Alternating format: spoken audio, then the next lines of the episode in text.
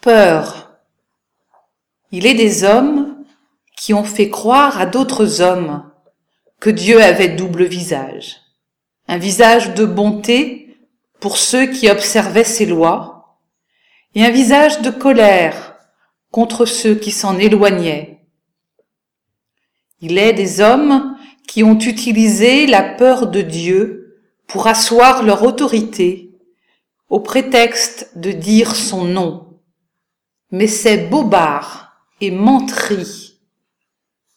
Il flatte en nous les forces qui veulent venir à bout de toi. Et voilà que tu viens faire les comptes et prononcer ton verdict.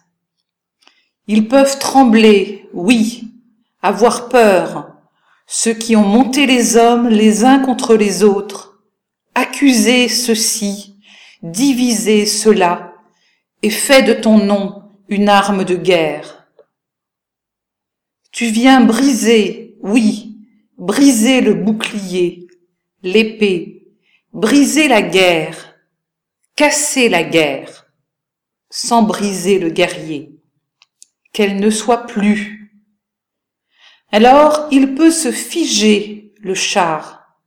Son avenir est la décharge. Et l'armure du guerrier peut perdre sa brillance.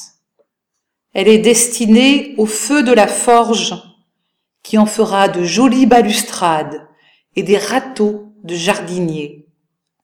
Tu viens tordre, oui, tordre les paroles fausses de ceux qui ont tordu ton nom.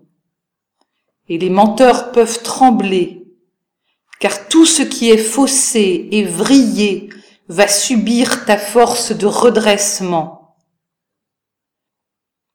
Une fois déshabillés de leur menterie, tu les regarderas bien dans les yeux, et ils verront que toi, Seigneur, tu as connu la peur à chaque fois qu'un de nous a tremblé.